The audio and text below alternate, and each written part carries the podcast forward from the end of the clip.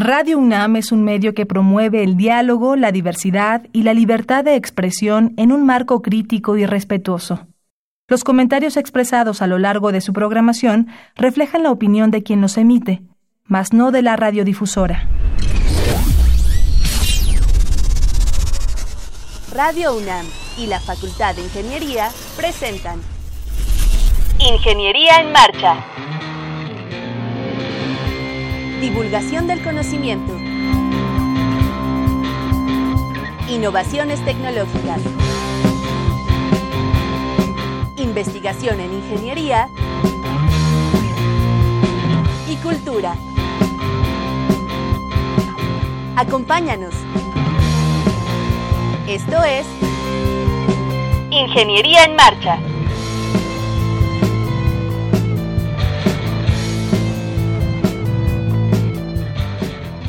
Amigos, nos da muchísimo gusto que nos estén escuchando. Este martes primero de enero de 2019 es el primer programa del año, el primer día. Le mandamos un abrazo. Ojalá esté en compañía de sus seres queridos, bueno, de quien usted quiera. Eh, eh, es el primer programa del año. Ahora sí coincidió que cayó la primera fecha y nuestro primer programa. Estamos muy contentos. Los invitamos a que establezcan contacto con nosotros, eh, que se agreguen a nuestra página de Facebook, nos sigan por ahí y también que eh, entren a la página del programa, a la dirección que es www.enmarcha.unam.mx y ahí pueden descargar en formato podcast este programa y todos los anteriores, está el archivo, pueden eh, consultar, ver fotografías, en fin. Este programa está bien interesante. Vamos a hablar de un tema muy importante para el país, que es logística y cadena de suministro.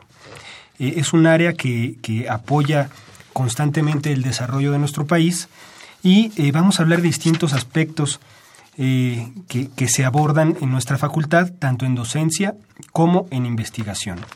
El programa está muy bueno, así que no se vaya y acompáñenos. Estás en Ingeniería en Marcha el programa radiofónico de la Facultad de Ingeniería. Si deseas escuchar el podcast del día de hoy y los de programas anteriores o descargar el manual de autoconstrucción, entra a nuestra página www.enmarcha.unam.mx. Bueno, eh, regresamos con ustedes en la mesa. Nos, eh, nos están acompañando eh, pues cuatro importantes académicos que nos van a hablar del tema. Eh, primero quiero presentar al maestro Alan Jonathan Monterrubio Gil. ¿Cómo estás, Alan? Ah, muchas gracias. Buenos días. Gracias por la invitación. Él es ganador del Master Dissertation Award in Logistics y también le acompaña la doctora Mayra Elizondo Cortés. Mayra, ¿cómo estás? Muy bien, muchas gracias. Muy contenta de estar aquí. Ella es asesora y especialista en logística.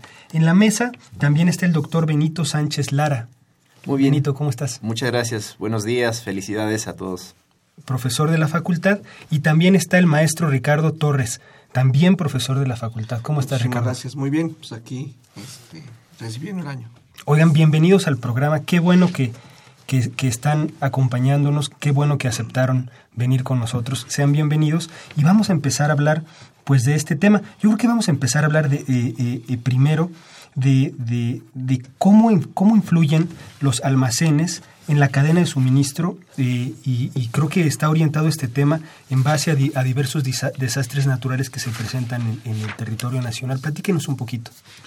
Es correcto. Eh, la importancia de los almacenes eh, reside, pues básicamente, tenemos que tener un soporte, sobre todo en las, en las empresas muy grandes que proporcionan los insumos a cada, a cada una de las familias, tienen que tener un soporte. O sea, básicamente no van a tener el, el producto al día siguiente de que se produce, sino que tenemos que tener un almacenamiento. Ahora, si, si tomamos en cuenta la perspectiva de los desastres naturales, tenemos que contar con, la, con el supuesto de que cualquiera de nuestros estados se va a ver afectado por por lo menos algún desastre natural. Entonces, la propuesta que se hizo eh, con base en mi tema de tesis es, si te vas a ver afectado, pues trate de que, sea lo, eh, que te veas lo menos afectado, que se minorice ese impacto. Esto se logra de una manera sistémica. ¿Qué quiere decir esto? Vamos a lo que son diferentes almacenes, pero que no se vean disruptos al mismo tiempo. Y esa es básicamente la idea que está detrás del tema de la tesis. Que tenga cierta redundancia, ¿no? Que, que se puedan eh, utilizar los que no, no sean impactados, ¿no? Bueno, todo esto supongo que está basado en la logística. Sería bueno que pues nos explicaran al auditorio y pues, y, pues a mí qué es, qué es la logística, qué es la logística, qué entendemos por logística. Bueno, logística, imaginemos por ejemplo un cuerpo humano donde eh, una de las funciones más importantes es cómo fluye la sangre a través de todos los componentes, de todos los órganos. Bueno, algo parecido es la logística. Es cómo eh, fluyen a través de, del país, de diferentes puntos que pueden ser plantas productivas, almacenes, eh, puntos de venta. Cómo fluye a través de eso los productos, pero también pueden este, fluir este, servicios, también pueden fluir, por ejemplo, a través de hospitales y personas, puede fluir sangre, medicamentos. Entonces es un concepto muy importante para que el país funcione, ¿sí? Todo está hecho con base en cadenas de suministro que tienen que ver con este cómo se van encadenando operaciones desde el primer cliente, desde el primer proveedor hasta el último cliente, pero la logística como que conecta todas las funciones y las operaciones para que en efecto lleguen a las personas todos los, los productos que se comercializan, que se producen en el país, pero también servicios. Entonces es muy importante para la economía y para que en efecto, como en un cuerpo humano, el país funcione, opere y esté sano. Claro. A veces uno puede pensar que, digamos, la parte académica está un poco eh, separada de la parte, pues, de estos temas, ¿no? Cadena de suministro, empresas, este, mercancía, en fin. ¿Cómo, le, cómo, ¿Cómo se le hace en la facultad para que esté bien empatado, Benito? ¿Cómo, cómo, funciona esto? ¿Qué se investiga? ¿Qué se hace? ¿Qué se enseña en la facultad de este tema? Bueno, eh, en particular, eh, algo que mencionabas acerca de cómo se vincula, eh, digamos, la parte académica con la parte social y de la realidad de este país. Eh, en este momento debo, debo comentar que eh, hace el, en, el, en, octubre llevamos a cabo un congreso, el Congreso Internacional de Logística Cadena de Suministro. Se realizó en la Facultad de Ingeniería, en particular en el Palacio de Minería, en el centro. Fue un congreso donde asistieron muchos estudiantes, muchos académicos, pero también personas del ámbito de la industria y, y, y, y que tuvimos, digamos, una eh, acercamiento entre los problemas digamos, nacionales relacionados con la logística y la academia. Esa es una parte interesantísima. Me parece que este Congreso da pie a esta vinculación y que muchos de los problemas que se presentan en términos de logística y cadena de suministro se aborden eh, en este Congreso eh, se presentaron alrededor de 75 sesiones técnicas de avances de investigación sobre el tema. Eso te puede decir la importancia que tiene para este país la logística. ¿sí? Por otra parte, no solamente es una cuestión de académicos, en, particular en este Congreso eh, fui nombrado como presidente de la Asociación Mexicana de Logística y Cadena de Suministro. Esta asociación ha hecho un esfuerzo desde 2012 para eh, impulsar el tema de la logística y de la cadena de suministro a, lo largo del país. Eh, fuimos un grupo de 25 eh, personas que conformamos esta asociación de todo el país, debo decir que de todo el país, desde Ciudad Juárez hasta Mérida, hasta Yucatán, eh, estamos distribuidos y hemos estado impulsando desde las instituciones, pero no solamente de instituciones académicas, sino también instituciones de investigación y empresas, este tema de, de logística y cadena de suministro. ¿Qué es la cadena de suministro, Ricardo? ¿Qué, qué, qué, entendemos por ella? Bueno, mira, cadena de suministro es un concepto, eh, de hecho es, es, es muy pertinente que, que, lo menciones.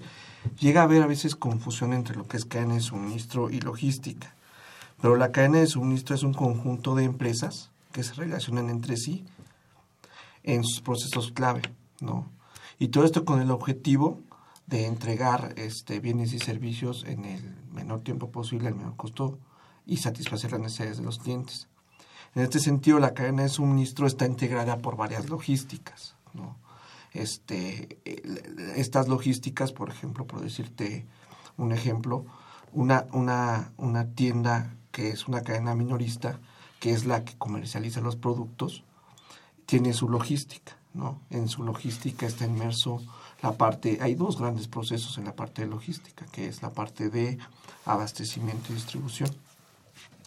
Pero entonces una cadena de suministro en sí es un conjunto de logísticas o la suma de varias logísticas, ¿no? si lo queremos ver así. Okay. ¿no? Ese es quizás el, el concepto más claro que, que, se tiene de, al respecto de cadena de suministro.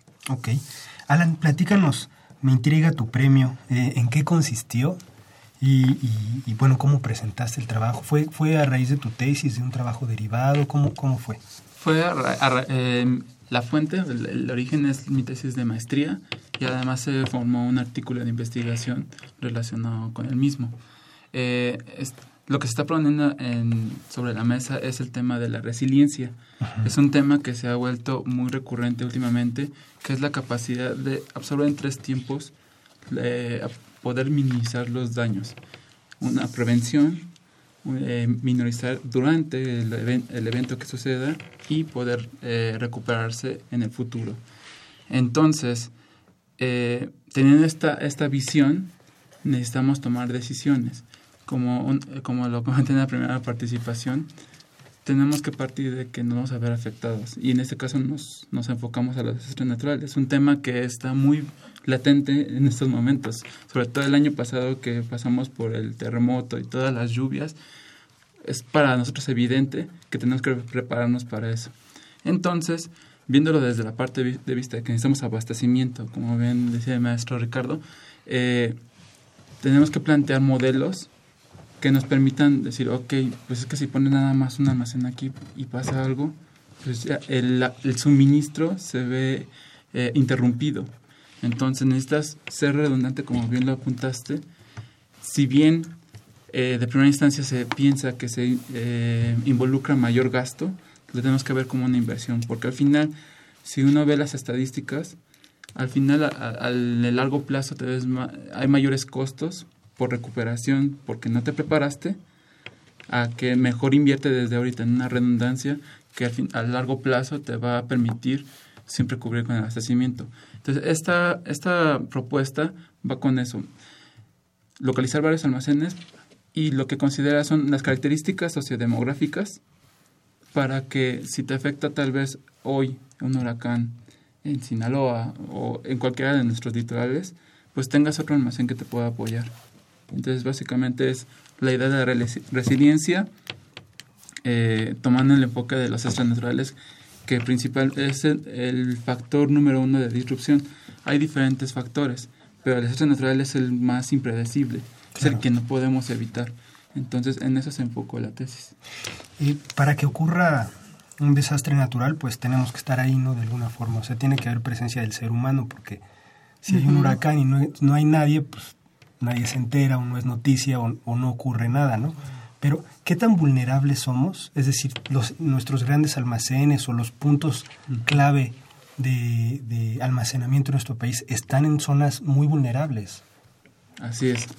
Eh, y de hecho, precisamente como, o sea, hasta reci recientemente se ha tomado esta postura de la resiliencia. Obviamente antes pues no teníamos esta visión y pues eh, se localizaron en puntos que son vulnerables. Entonces ya. ahora es, hay que reformularlo o bien ya está la infraestructura, pues soportate con algo más. Ok, Benito. Una de la, algo que, que creo que no enfatizó Alan es que el, los premios, eh, este premio que, que ganó Alan, tiene que ver con el Congreso Internacional de Logística y Cadena de Suministro. Una de las maneras de impulsar el desarrollo de temas en, en, en, relación a logística y cadena de suministro es eh, premiar a la gente que trabaja sobre eso. En el Congreso y para el Congreso se saca una convocatoria para que aquellos estudiantes, sobre todo de maestría y también de doctorado, premios de maestría y doctorado, eh, apliquen a los premios y ganen, digamos, eh, el reconocimiento en términos de su trabajo, ¿sí? Claro. Este, este premio que gana Alan al nivel de la maestría eh, fue una, un, un, premio que fue, digamos, que está avalado, está evaluado por un grupo de expertos en logística y cadena de suministro y creo que en ese sentido vale la pena recalcarlo, ¿no? Y, y no son expertos y son expertos del país, o sea, no es una del país y del extranjero, entonces es algo que, que debo eh, comentar que es de reconocer, ¿no? Claro. ¿Qué, ¿Qué, factores determinan, Mayra, eh, esta vulnerabilidad ¿no? de la que hablábamos? Es decir, se, se, analizan probabilidades de que ocurra un sismo o un huracán. ¿Cómo, cómo se puede determinar eh, cuántos almacenes se necesitan? ¿Qué tan redundante es el sistema? Sí, claro. Tomamos datos de Senapred, que es quien tiene toda la base de desastres uh -huh. naturales. Pero sobre todo, la idea original de todo esto fue um, la combinación de la necesidad de localizar almacenes y un concepto que es la diversidad. ¿sí? Por ejemplo, estaba hablando con mis alumnos precisamente acerca de la importancia de la filosofía de las ciencias y en ese sentido esta idea de, de que la diversidad es buena. Entonces, existe un modelo matemático de optimización que encuentra elementos lo más diversos posibles entre un universo de posibilidades.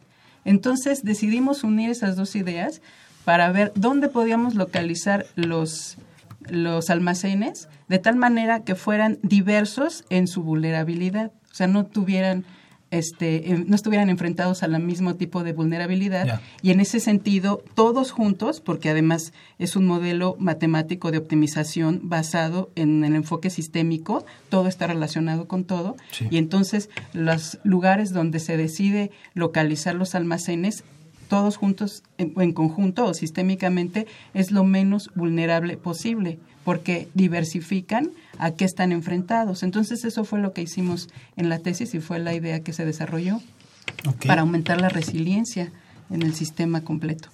Ok, este, estos eh, productos son, o sea, digamos, son de uso cotidiano, porque uno siempre se hace esa pregunta, ¿no? Cuando vas a la tienda, aunque sea de la esquina, y, y compras, pues, no sé, un pan o unas tortillas de harina o lo que sea, pues, ¿qué tuvo que haber pasado desde, desde, pues, desde el cultivo, ¿no? Del claro. trigo, si viene de aquí, si es de origen nacional, este, dónde se cultivó, con qué agua se regó, hasta el procesamiento, el empaquetamiento.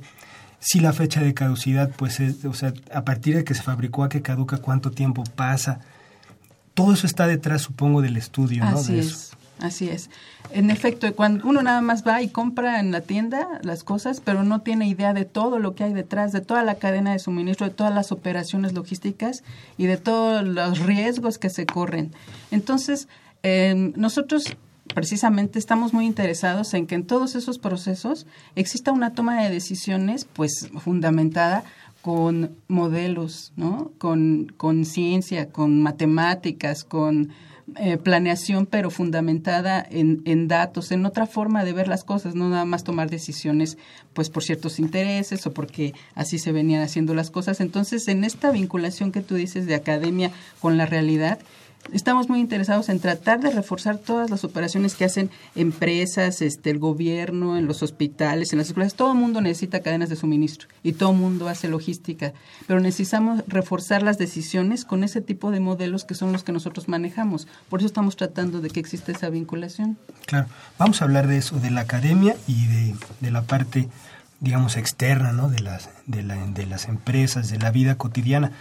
Primero vamos a hablar de qué se, le, qué se enseña en la facultad. Fuera del aire me comentabas que de, dentro del nuevo Plan planes estudios. y programas de estudios de ingeniería industrial principalmente, Correcto. se está abordando este tema con mayor énfasis. Incluso se abrió un área, ¿no? O sea, un, área de, un área de conocimiento. ¿Cómo, ¿Cómo, se llama el área? Gestión de la cadena de suministros. Okay. En esa área de gestión de la cadena de suministros se, precisamente hace más o menos en el mismo año que, que empezó la Asociación Mexicana de Logística y Cadena de Suministro, este, eh, se vio la necesidad, casi casi a la par aquí en la facultad, de, de, abrir un módulo o de generar un módulo todavía más especializado, porque en el plan anterior ya existía el módulo que se llama Logística y Sistemas. Sin embargo, eh, se, se, especificó más con respecto a la gestión de la cadena de suministro. Este módulo tiene como finalidad este, ampliar la visión respecto a esta área de conocimiento y vincularlo este, justamente con el sector productivo. De hecho, en el Departamento de Ingeniería Industrial justamente se están empezando ya a impartir las materias respecto a los temas. ¿no? Este, este, por ejemplo, este semestre yo impartí la materia de costos logísticos y sistemas de transporte, Sí.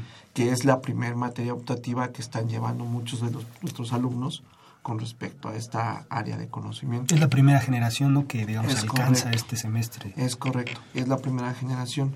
Este, hay otros temas como inteligencia de negocios, comercio internacional, este, que son pertinentes para logística inversa, que se, se- que se están abriendo para poder este, complementar el- el- la formación de nuestros estudiantes en específico de esta área. Y al mismo tiempo se han estado, en los últimos 3, 4 años hemos estado este, haciendo proyectos de ingresos extraordinarios con diferentes empresas este, al respecto al tema. ¿no? O sea, ahorita tenemos un, un proyecto con una empresa de, de aguas carbonatadas, ¿no? de, de refre- de refrescos, Sí. este, en el que estamos en una simulación de sus centros de distribución para a- coadyuvarlos a la toma de decisiones, como bien mencionó la, doctora, este, de manera este, científica y no de forma empírica. Entonces, hacia allá estamos trabajando como facultad en el Departamento de Ingeniería Industrial y estamos haciendo sinergia con el Departamento de Posgrado de- de Sistemas. Es correcto. ¿Qué, qué tanto se acerca la, la industria a la UNAM para hacer proyectos de investigación y cómo interviene esta Asociación Mexicana de Logística? ¿Hay, hay un nexo, un vínculo, se encarga de vincular o, funciona de forma paralela?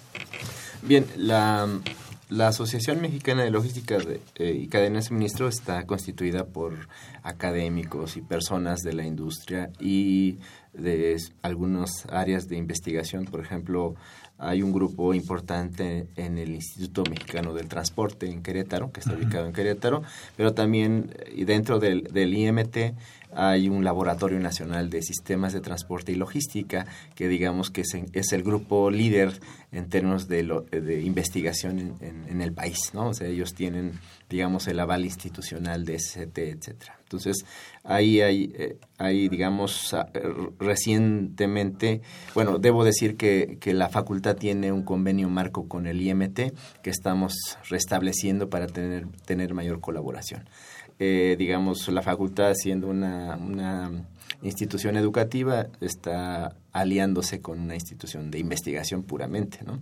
Eh, y, y, eh, y esto, digamos, la asociación lo está impulsando, por supuesto, para tiene un- las asociaciones tienen, no tienen fines de lucro, entonces la intención es impulsar cada vez más el estudio y eh, digamos los avances respecto a el mejoramiento de las cadenas logísticas o de las cadenas de suministro y de las operaciones logísticas que pueden tener muchos muchos ámbitos. Por ejemplo, ahora eh, se ha hablado mucho de, de, las cadenas, digamos, en el mundo de la logística se les llama cadenas directas, es decir, los sistemas productivos a los sistemas de distribución. Pero el, eh, el maestro Ricardo Torres mencionó las cadenas inversas y la, eh, aquí la cuestión es qué hacemos una vez que un desecho bueno, se, más bien de que un producto se convierta en desecho. Entran otro tipo de cadenas a las que se le llaman ca- cadenas inversas. En lo particular, en los proyectos que estoy dirigiendo como tesis de maestría y como tesis de, doctorado, estamos eh, trabajando en el manejo de, residuos, dos tipos de residuos principalmente.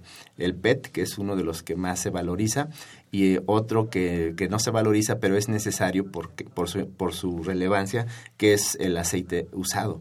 Es decir, el aceite usado pareciera que pues, a nadie le interesa, y sin- pero es muy contaminante, pero además se utiliza para realizar otros productos. Claro. Y, y esto lo, hemos, lo estamos haciendo con con la, a través de la vinculación con empresas, con em- pequeñas empresas que hacen la valorización de estos productos, ¿no? Y que eso nos permite, digamos, tener esa vinculación, porque lo que hemos notado es que, por ejemplo, en una empresa en la que estamos, eh, estamos digamos, en contacto, las operaciones logísticas de transporte son, digamos, muy precarias, ¿no? ¿sí? Aunque en términos globales la cadena de suministro inversa puede ser muy favorable, resulta que su propia operación no lo es tanto. O sea, digamos, se oye bien que se diga que están valorizando los residuos, pero la operación misma dentro de las empresas no es tan, eh, si, voy a tomarme la atribución de usar el término sustentable, es decir, las cadenas no son sustentables, ¿no? ¿Qué tan, bueno, en, nuestro país no hay mucho mercado, digamos, ¿no? En recuperación de residuos, este procesamiento o reprocesamiento, de empresas que se fijen realmente en la sostenibilidad, ¿no? De su, pues de su quehacer. Eh, ¿Qué tantas empresas hay? Porque no se escucha de mucho en realidad. Y, y es posible que sea un negocio esto, que sea rentable la empresa, que pueda crecer y hay intereses, por ejemplo, de empresas pues, mayores o grandes, eh, no sé, transnacionales. Eh, es un negocio. Sí, eh, déjame hacerte el comentario que es el resultado de, un proyecto que estamos realizando con un estudiante de doctorado. al indagar sobre los, los residuos que más se valorizan, resulta que la chatarra es es la, colección de la chatarra constituye una cadena de nivel internacional. Es decir, uno ve los camioncitos o las camionetas eh, desvencijadas en las calles y uno dice, bueno, compran, compran chatarra, dónde irá a parar esa chatarra?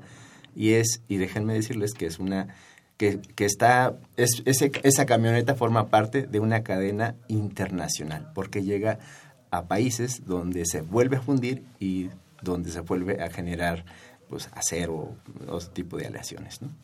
Entonces, es un importante elemento económico. Y, y, por ejemplo, el PET o el, o el, aceite usado, supongo el de cocina, ¿te refieres? ¿O el, de, el de, vehículos? No, el, de, el, de, cocina. El de cocina. ¿Qué, ¿Qué, tan rentable es procesarlo?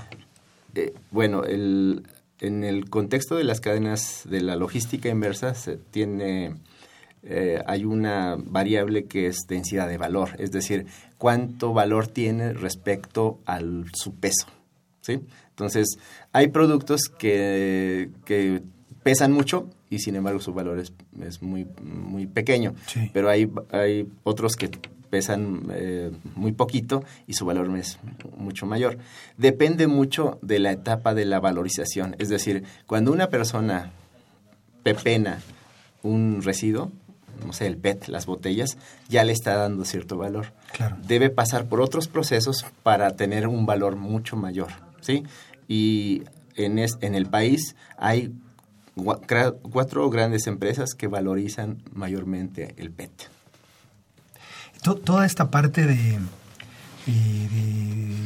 cadena inversa, ¿no? la llaman, que supongo que tiene que ver mucho con sostenibilidad, ¿se enseña en la facultad? Si tenemos una, una, una materia que está dentro de las, del campo de profundización, el campo de especialización en ingeniería industrial, que se llama logística inversa. Pero apenas justamente está llegando la primera generación que va a empezar a tomar esas asignaturas. Pero sí ya está, ya está contemplada dentro del programa de ingeniería industrial como una materia optativa de un campo de profundización. Supongo que cuando un almacén, por ejemplo, se, se enfrenta a, un embate natural, pues se generan residuos y, también debe de haber toda una logística, una planeación de qué hacer con ello, ¿no? Si la mercancía se daña o algo, pues hay que saber qué hacer con ello. ¿Se ha contemplado? Pues así como tal, yo creo que hay poco que se ha hecho en ese sentido, porque pues lo que se trata es de recuperar, ¿no? O, o entre las aseguradoras o yo creo que hay poco trabajo hecho en efecto en cómo afrontar a pesar de todo, ¿no? A pesar pues de que los, los desastres naturales son todo el tiempo, se ha hecho poco en ver cuál será la mejor forma de afrontarlos, qué se puede recuperar, qué hacer con los residuos que quedan eh, después del desastre natural. Pero con base en eso que estabas tú diciendo de la sustentabilidad, yo creo que todas las carreras de la UNAM deberían tener asignaturas de sustentabilidad para que las ideas que se tienen para resolver problemas tengan esa visión. Claro. Por supuesto, como ves, ese es un tema importante para logística y cadena de suministro, la sustentabilidad, ¿no? Que sean cadenas verdes, este, que sean cadenas que contaminen lo menos posible. Entonces, nosotros sí estamos tratando de meterlo, tiene que ir en, en, nuestro ámbito de logística y cadena de suministro, pero tiene que ser siempre la visión, porque pues estamos ya llegando a problemas que no por no haberlos visto antes, ahorita están saliendo gravemente, ¿no? Pero pues sí, en todos lados está metido eso. Sí, ya, son problemas eh, que no puede atacar una disciplina, ¿no? Es, algo completamente horizontal y para arriba y para abajo, para todos lados, tienen que verse desde el punto de vista sistémico. Inter, transsistémico, multidisciplinario. Sí, de todo, estoy de acuerdo, sí. sí. Eh, ¿qué, qué, qué, otros aspectos encontraste en el trabajo que desarrollaste eh, de, pues de la redundancia de los almacenes? ¿Qué, qué otros aspectos quisieras resaltar? Eh, precisamente como había apuntado la doctora, y precisamente este enfoque que se ve en el posgrado de ingeniería, que es el enfoque sistémico, o sea, que el sistema no está aislado, y además de que necesitamos el apoyo de, otros, eh, de otras disciplinas, de otras eh, áreas de conocimiento. Entonces, si se está dirigiendo a una disrupción que es de, de desastres naturales, el paso natural era voltear a ver lo que está haciendo Senapred. Y Senapred ya desarrolló un sistema de información geográfica donde ellos valoran eh, por la frecuencia en la ocurrencia de los desastres naturales en cada punto, valoriza cuál es su vulnerabilidad y de esa manera es que tomamos esos parámetros y se colocaban en un modelo donde diga, ok, si quieres atacar la vulnerabilidad, tienes que ser diverso. Esa es la, básicamente la idea de la diversidad. Eh, facilita tu, que seas resiliente. Entonces, eh, lo que tenemos que tener en cuenta es esto. Tenemos un sistema que no está aislado, o sea, nuestra cadena de suministro no está aislada y se ve eh, afectada por el entorno. Y ese es el tipo de enfoque que se ve en el posgrado. Además, necesitamos conocimiento de diferentes áreas, geografía en este caso, o incluso, o sea, podemos ir más allá. Precisamente podemos, se puede combinar con la logística inversa. Entonces, diga, eh, aplicamos en, en ingeniería de sistemas, en el posgrado, un principio que es la parsimonia. Si bien estamos ahorita acotando a que es, nos vamos a enfrentar nada más a que no haya disrupción en el abastecimiento, pues un agregado sería, si te ves afectado, pues cómo te recuperas en si, te si se afectaron los productos. Precisamente creo que esa es la invitación eh, que nosotros estamos tomando de, extender la investigación, porque no nada más se va a quedar ahí, sino que combinarla con logística inversa precisamente. Vamos a seguir hablando de esto, vamos a una breve pausa y regresamos. Estás en Ingeniería en Marcha el programa radiofónico de la Facultad de Ingeniería. Si deseas escuchar el podcast del día de hoy y los de programas anteriores o descargar el manual de autoconstrucción, entra a nuestra página www.enmarcha.unam.mx. Estamos de regreso con ustedes. Eh, tengo tengo una, una duda. Alguien, digamos, de a pie, algún escucha nuestro, eh, nosotros mismos que no somos expertos en el tema, ¿qué tan fácil es meterse a este SIJA, este Sistema de Información Geográfica de Senapred? ¿Y qué datos nos da, digamos, qué podemos leer de él? ¿Podemos saber este, qué tan expuestos estamos en nuestra casa? En, ¿cómo, funciona? Sí, eh, afortunadamente el Senapred ha hecho este sistema eh, con acceso público, o sea, ingresando al portal eh, se da con el sistema y los datos que proporciona es el nivel de vulnerabilidad, eh, trae eh, también datos socioeconómicos y además la frecuencia por, em, por meses y años de cada uno de los hechos naturales. Entonces realmente ha habido un esfuerzo muy grande en proporcionar esa herramienta y precisamente eh, lo que nos da pie es precisamente tomarlo para empezarlo a, enfocar en soluciones que en este caso estamos tratando de cadena de suministro y logística. Entonces, la información está ahí y, creo que esa es la invitación a que creo que hay, varias dependencias gubernamentales que han puesto la información sobre la mesa y es, es propio de nosotros utilizarla. Supongo que en el, en el desarrollo de esta investigación que, que hicieron, pues le rascaron a ver pues, qué, qué, existe en el país, si hay un plan de contingencia, qué se hace cuando hay daño ¿no? en esta infraestructura de almacenamiento, de almacenaje. Eh, ¿Existe algo, digamos, tenemos capacidad de respuesta como país o solo está a nivel de propuesta? ¿Qué, qué falta por hacer? Pues sí, hay planes de contingencia, pero no son suficientemente detallados, ¿no? Se, este, eh, dicen que eh, se presenta el, fenómeno y luego quién va a intervenir y que se tomen las medidas necesarias, pero cuáles, ¿no? En, qué circunstancia particular, qué es lo que se tiene que hacer primero, de dónde se va a tomar mano, quién va a cooperar, ayudar, todo eso sí falta. Y yo creo que los que podrían tener eh, como planes muy armados como de qué hacer o por dónde ir son las empresas en sí mismas, ¿no? Que eh, hacen planes pues para tratar de salvar lo más que se pueda de sus este de sus bienes, pero pues son cuestiones este de eh, privados.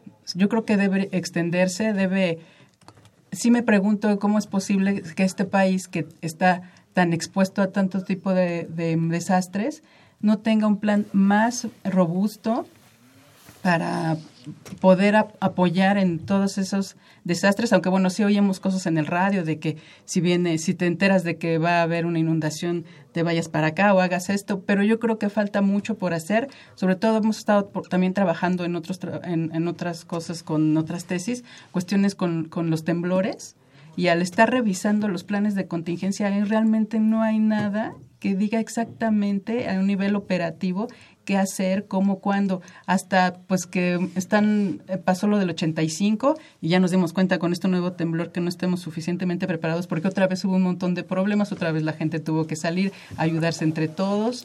Entonces falta mucho por hacer y yo creo que ese es uno de los ejemplos en los que otra vez la academia y el gobierno y la gente y todo tiene que cooperar, tenemos que hacer comunidad, trabajar en conjuntos con las cosas que sabemos. Nosotros sabemos muchas cosas en la cuestión teórica, en la cuestión académica y tiene que permear a la gente, a, la, a, beneficiar a los demás, a todo el país. Es muy importante que hagamos hincapié en eso. Por eso la AML trata de hacer eso para la logística, pero en todos los campos se pueden, podemos este, actuar, intervenir, hacer cosas, proponer mejores tomas de decisiones, mejores soluciones para todo. En, en empresas de, de, o asociaciones de carácter social, eh, ¿Cómo interviene este tema? Eh, ¿Qué tan importante es la logística? ¿Tiene aplicación o simplemente es como algo muy relacionado con pues, algo mercantil, no sé cómo llamarle, de producto? No, no, incluso eh, en el mundo de la logística, de las cadenas de suministro, uno, ahora que se comentaba, uno piensa que solamente es la cuestión de la distribución de mercancías, que tiene que ver con los entes privados o agentes económicos privados. Y no, incluso en el ámbito de la logística hay algo que llaman logística humanitaria, es decir, la idea de cómo rescatar a, personas en, el mundo, en el contexto de un desastre, por ejemplo. Entonces, no es, eh, la logística no se restringe a agentes económicos, se puede incluso tener una cuestión de social humanitaria. ¿sí? Entonces, eh, en, en, el, en la Asociación Mexicana de Logística y Cadena de Suministro hay miembros que se dedican además a, cuestiones, bueno, muchos de ellos se dedican a cuestiones de logística directa, es decir, logística que tiene que, ver con agentes productivos, pero otros más se dedican también a cuestiones de logística humanitaria. ¿sí? Su interés primordial no es eh, disminuir los daños o costos que tiene un, una disrupción o un desastre, sino, mejor, sino más bien maximizar la posibilidad de salvamento, de rescate ante un desastre y además de satisfacer las necesidades de las personas que se quedan atrapadas en, lugares y que, y que la idea es hacerles llegar en un tiempo adecuado eh, pues los bienes que requieren. Si ese tema nos interesa, pues ¿en, ¿en dónde se puede trabajar? Es decir, ¿cómo uno se puede dedicar a eso? ¿no? Porque uno pensaría, pues para empezar, para que entre, digamos, un plan o una estrategia para aplicar esto que nos platicas, pues tiene que ocurrir, ¿no? algún percance, ¿no? Pero ¿qué, qué eh, se, trabaja a nivel municipal o de gobierno? Eh, estas personas que su oficio es hacer logística humanitaria, ¿dónde, dónde se desenvuelven? Eh, es que la logística humanitaria es un campo, digamos, de acción. No es una no es algo, digamos, que no es un campo disciplinario, es un campo de acción. Es decir, muchas de las técnicas y herramientas y conceptos de la logística y de las cadenas de suministro son eh, trasladables a ese, eh, a ese ámbito. O sea, las, no sé, hace rato se mencionaban eh, las operaciones logísticas de transporte. ¿sí? Y ahí se pueden, eh, uno aprende una técnica de cómo, eh, no sé, aprovechar la capacidad de un vehículo, ¿sí? Pero, ese, pero eso, eso se puede utilizar tanto para maximizar la capacidad de un vehículo que transporta mercancías a un centro de consumo como a maximizar la capacidad de, del vehículo para transportar mercancías que se llevan a un centro de distribución donde hay una catástrofe o un desastre, ¿no? Claro. Entonces, eh, digamos que pues, no, más bien eh, las eh, operaciones logísticas y las técnicas de esas operaciones tienen como aplicación esos ámbitos que pueden ser humanitarios, sociales, etcétera. Ok. Y efectivamente, extrapolando este concepto de logística humanitaria con la tesis que se desarrolló, se consultaron trabajos. Hay un caso de en China, ante un desastre natural, necesitaban localizar albergues. Sin embargo, el gobierno tomó en cuenta, pues pongo 25, porque así me da mi entender. Sin embargo, el apoyo de ingeniería de sistemas y el caso de modelos matemáticos un grupo de investigadores determinaron, oye, de acuerdo a las áreas dañadas, de los 25 albergues estas 11, los demás son, están siendo inútiles o están eh, obstaculizando la ayuda de los que ya instalaste.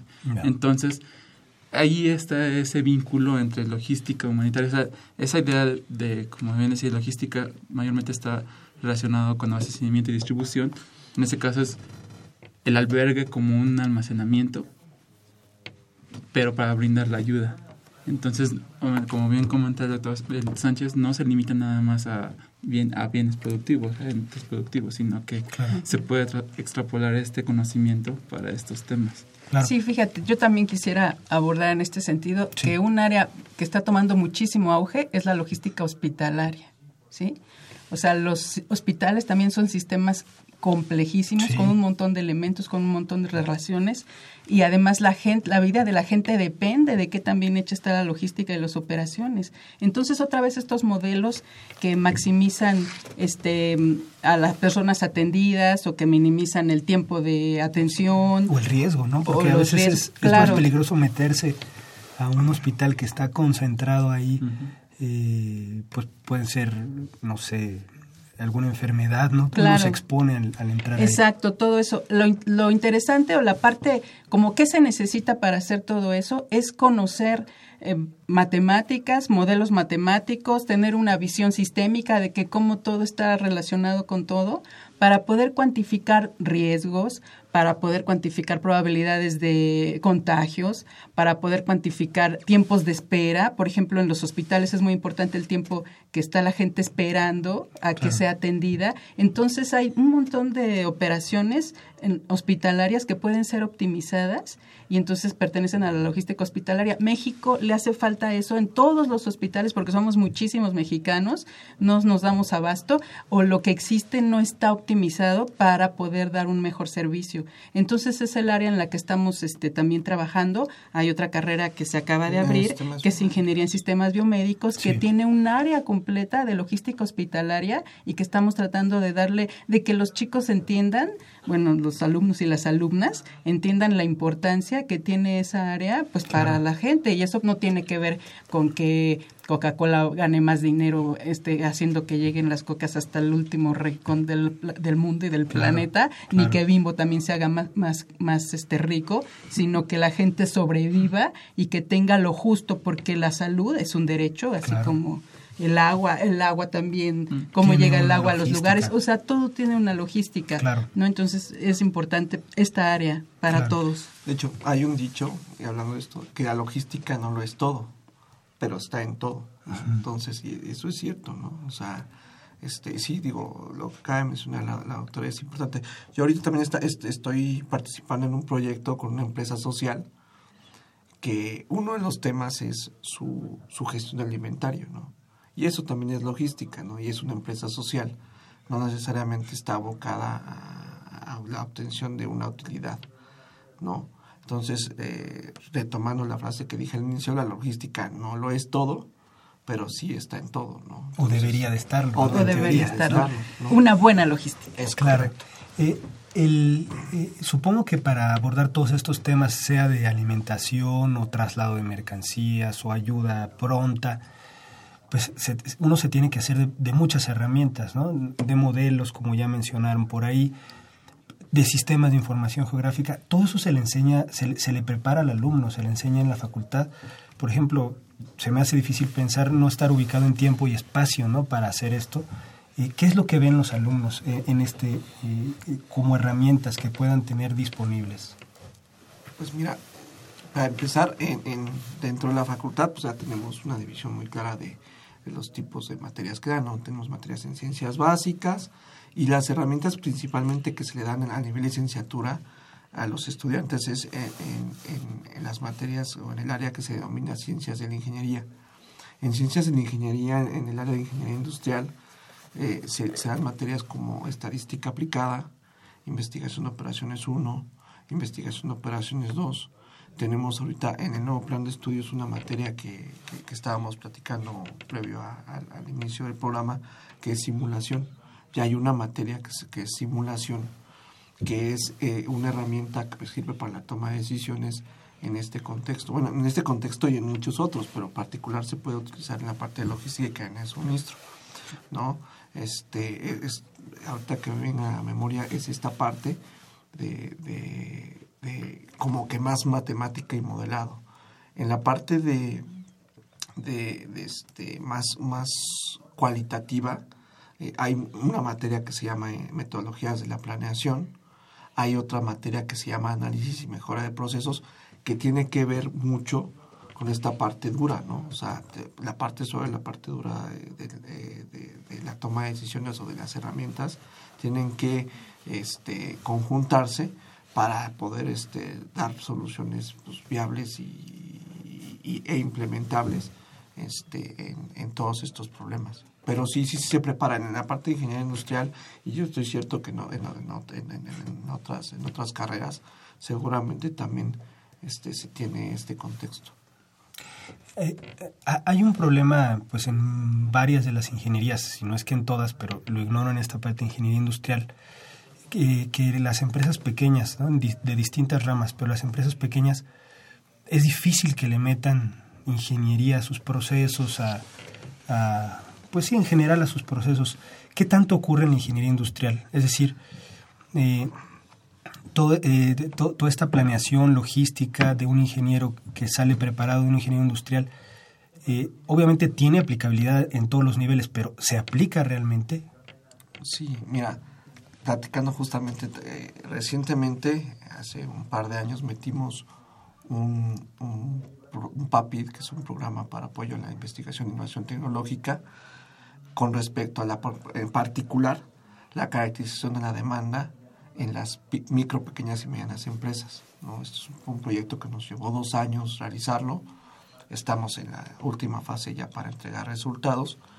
Y lo que se trataba es justamente de decir, a ver, las micro, pequeñas y medianas empresas, ¿qué tanto hacen planeación de la demanda? Eh, ¿Hacen esta elaboración de un pronóstico con, mediante herramientas científicas, mediante técnicas estadísticas? ¿Y qué tanto realmente lo aplican?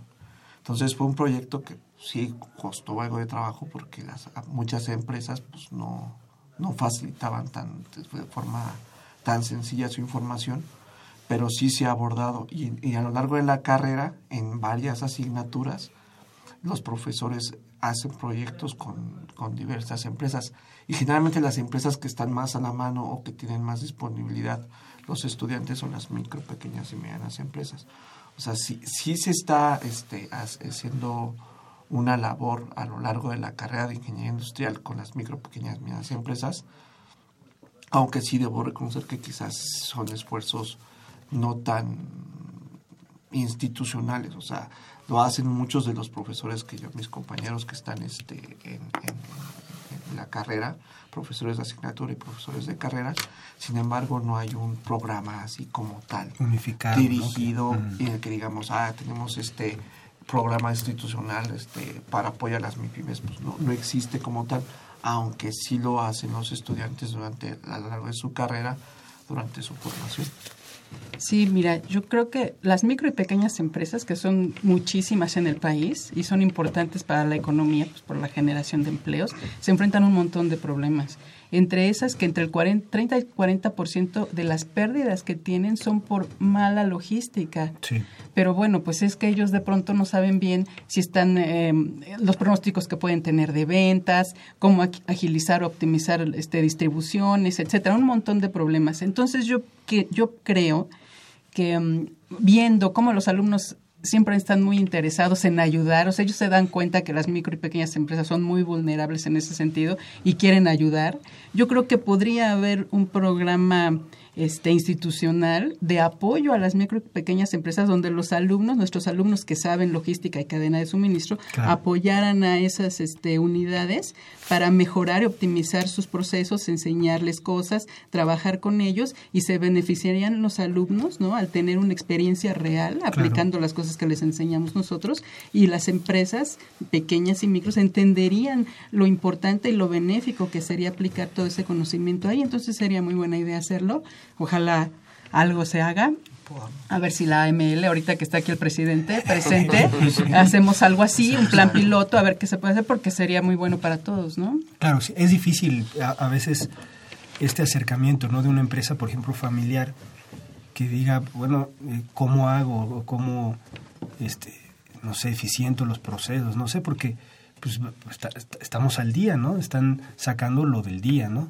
Eh, eh, precisamente ahora que que la doctora Elizondo menciona esta, el papel de la asociación en, esos, en ese contexto, quiero recalcar dos, dos eh, eh, digamos, dos iniciativas que tomó la asociación hace unos años respecto a la difusión, pero también a, al reconocimiento y a la capacitación de personas en el contexto de la logística y cadena de suministro. Una de ellas es un programa de certificación donde lo que se hace es certificar los conocimientos y las habilidades, digamos, de las personas que trabajan en el contexto de la logística. Incluso no necesitan haber estudiado ni ingeniería ni, ni haber estudiado, ni haber estudiado. o sea, hay personas que han estado toda su vida en el manejo de cadenas o en la logística y la asociación impulsó esta certificación. Al momento, después de cinco años, llevamos 83 personas.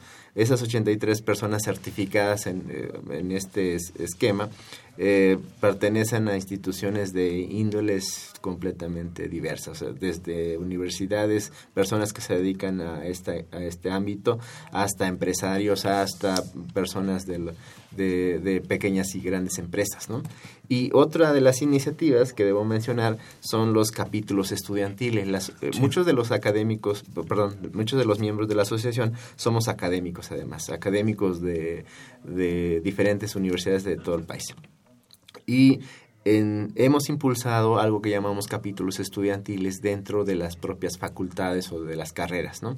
Aquí recientemente, este año, se formó el capítulo estudiantil de la Ciudad de México, que es está, la sede está en, en la Facultad de Ingeniería, estudiantes de la Facultad de Ingeniería fueron los, quienes constituyeron estos capítulos, este capítulo estudiantil, pero también hay capítulos estudiantiles en Puebla, está un capítulo en Veracruz, en Chiapas, eh, en Sonora, etcétera. Y esta y la idea es que esta, estos capítulos eh, digamos, establezcan redes de colaboración y redes de trabajo que puedan impulsar temas y además se hagan eh, lo que llaman ahora networking acerca de, este tema de la logística.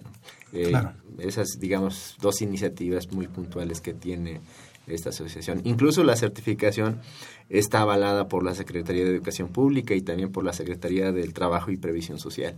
O sea, son dos, dos entes que avalan que, que esta certificación tiene cierto nivel de calidad y compromiso con social. ¿Cualquiera se puede acercar a buscar esta certificación? ¿Se requiere algo? No, se requiere pues tener ganas. si, si uno eh, quisiera poner eh, eh, un, una microempresa o un negocio, por llamarlo así, familiar, ¿qué aspectos esenciales, así si, si tuvieran que resumir de un trancazo, ¿no?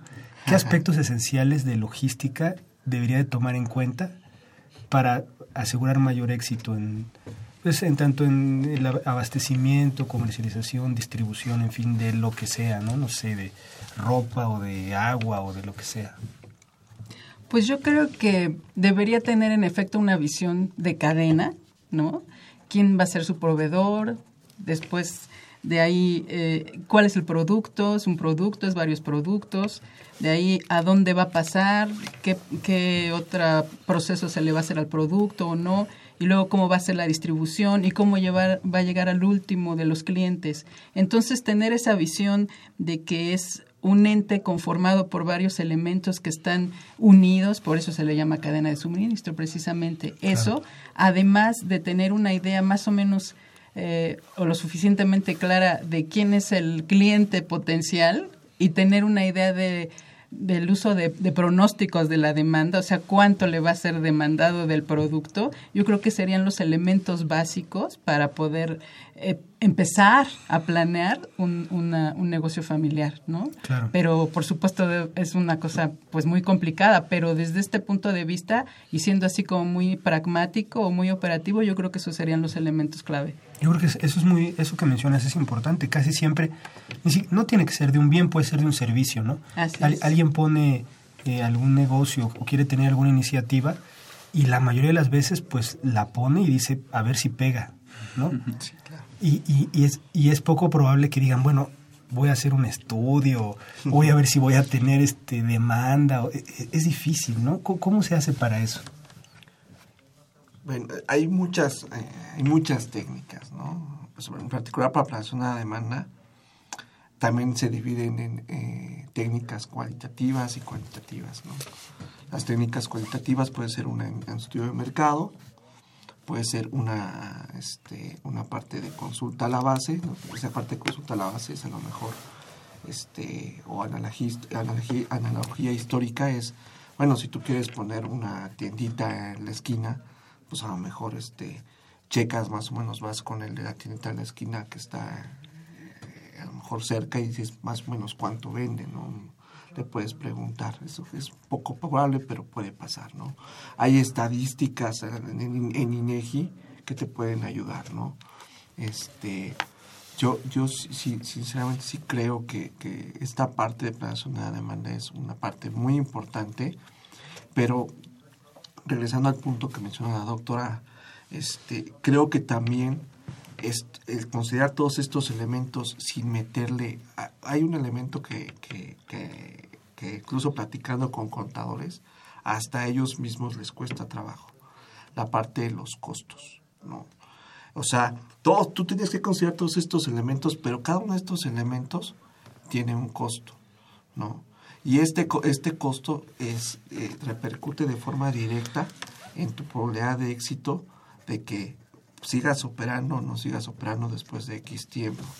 Entonces, este, como te menciono, hay muchas técnicas, esta parte de planeación demanda, este, lo que puedes hacer, hay otro, otra corta cosa que puedes hacer, por ejemplo, que es de investigación de operaciones 2, eh, la materia de investigación de operaciones 2, eh, la parte de cadenas de Markov, que es la cuota de mercado. Tú puedes decir, yo tengo el mercado de eh, venta de jitomate en estas cuadras de 100 kilos a la semana. Bueno, pues yo quiero vender 10, ¿no? O sea, me conformo con esa porción del mercado de este, de, de, de, de este, de esta cuadra, ¿no? Ahora, para eso, te repito, yo creo que aquí la parte cualitativa y la cuantitativa tiene que estar muy de la mano. Yo empezaría con una encuesta de mercado, que es con lo que la mayor parte inicia, pero muy enfocada y empezar a, aterrizar a, números, a decir a lo mejor hago una encuesta de mercado, este, la, la proyecto mi mercado total de la cuadra, si ese va a ser mi mercado objetivo, y le pongo un número. Yo necesito, el 5, necesito el 5, vender el 5% de eso, ¿no? De, de, esa cuota de mercado, gran cuota de mercado. ¿Qué falta por hacer en nuestro país? Muchas cosas. Muchas cosas. Ahora que, Ricardo planteaba esto de las N técnicas que existen y eh, no debe y pensando solamente en la distribución de mercancías o tú decías acerca de si, si, pongo un negocio para vender algo no pero ahora en este contexto del emprendimiento que se está impulsando en muchas instancias instituciones eh, el riesgo, eh, muchos emprendedores están enfocados solamente en el desarrollo de su producto o de su servicio. Es decir, eh, y la visión que se recalca en algún momento la doctora Elizondo respecto a bueno, debes pensar no solamente en que eres tú y tu producto, debes pensar en que eres tú, pero además tienes proveedores, pero además adelante cómo lo vas a distribuir. Generalmente los emprendedores eh, tienen ceguera en el sentido de pensar que su desarrollo puede funcionar en muchos ámbitos y podría venderse, como dice, se vende como pan caliente, pero bueno, pues si se vende como pan caliente, pues mejor vende pan, vende pan caliente, ¿no? Entonces, eh, uno de los problemas es no pensar en esta idea de cadena de suministro, tan simple como pensar que yo soy un agente más de una cadena más grande y que voy a requerir proveedores y voy a requerir también gente que distribuya y gente que venda, porque yo no voy a poder hacer todo. Es más, los emprendedores en muchos contextos no quieren hacer todo, quieren desarrollar su producto y ya, ¿no? Pues el tiempo se nos ha agotado. qué bueno que estuvieron con nosotros, Mayra, Alan, Benito, Ricardo. El programa estuvo muy interesante, los micrófonos están abiertos y pues les deseamos un feliz año también a nuestros escuchas. No nos vamos eh, sin antes despedirnos eh, de, todo, de, todo el, equipo de trabajo de Ingeniería en Marcha, en la producción a Pedro Mateos. En las redes sociales le agradecemos a Sandra Corona, la coordinación de comunicación María Eugenia Fernández, la página web está José Luis Camacho y en los controles técnicos Miguel Ángel Ferrini. Continúen disfrutando de la programación musical que Radio UNAM tiene para ustedes. Hasta pronto y feliz año.